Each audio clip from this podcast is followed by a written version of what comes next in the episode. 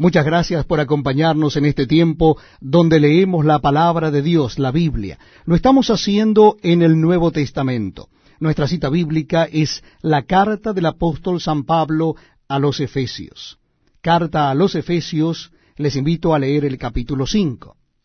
Capítulo 5 de la carta a los Efesios. Dice así la palabra de Dios. Sed pues imitadores de Dios como hijos amados y andad en amor como también Cristo nos amó, y se entregó a sí mismo por nosotros, ofrenda y sacrificio a Dios en olor fragante. Pero fornicación y toda inmundicia o avaricia ni aun se nombre entre vosotros como conviene a santos, ni palabras deshonestas, ni necedades, ni truanerías que no convienen, sino antes bien acciones de gracias porque sabéis esto, que ningún fornicario o inmundo o avaro, que es idólatra, tiene herencia en el reino de Cristo y de Dios. Nadie os engañe con palabras vanas, porque por estas cosas viene la ira de Dios sobre los hijos de desobediencia. No seáis, pues, partícipes con ellos. Porque en otro tiempo erais tinieblas, mas ahora sois luz en el Señor, andad como hijos de luz porque el fruto del Espíritu es en toda bondad, justicia y verdad, comprobando lo que es agradable al Señor. Y no participéis en las obras infructuosas de las tinieblas, sino más bien reprendedlas, porque vergonzoso es aún hablar de lo que ellos hacen en secreto. Mas todas las cosas, cuando son puestas en evidencia por la luz, son hechas manifiestas, porque la luz es lo que manifiesta todo. Por lo cual dice, despiértate, tú que duermes, y levántate de los muertos, y te alumbrará Cristo.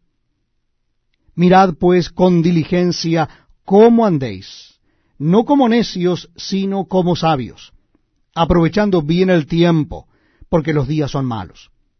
Por tanto, no seáis insensatos, sino entendidos de cuál sea la voluntad del Señor no os embriaguéis con vino en lo cual hay disolución, antes bien sed llenos del Espíritu, hablando entre vosotros con salmos, con himnos y cánticos espirituales, cantando y alabando al Señor en vuestros corazones, dando siempre gracias por todo al Dios y Padre en el nombre de nuestro Señor Jesucristo.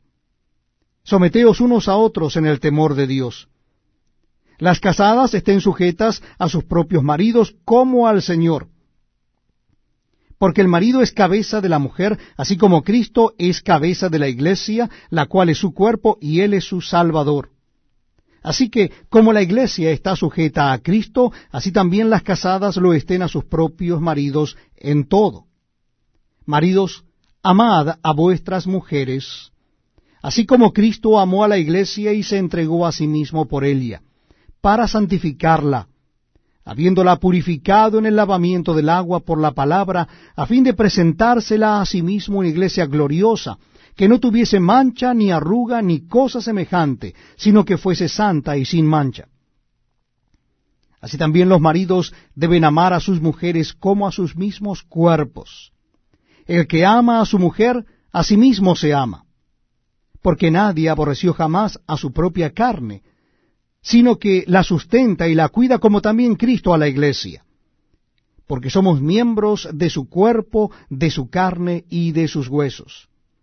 Por esto dejará el hombre a su padre y a su madre, y se unirá a su mujer, y los dos serán una sola carne. Grande es este misterio, mas yo digo esto respecto de Cristo y de la iglesia.